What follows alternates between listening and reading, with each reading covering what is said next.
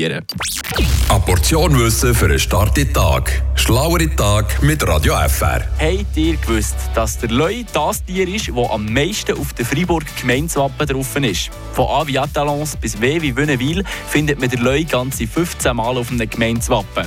Die simple Erklärung hat uns dafür Emil Dreyer.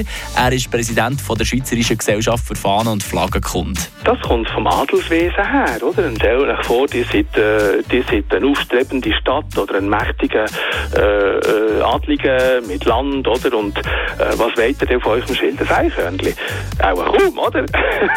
also, ja, also es ist irgendwie ganz logisch, oder? Man nimmt sich natürlich das, was Macht und Pracht und Kraft bedeutet, oder? Und, also, äh, und das ist natürlich ein Leu.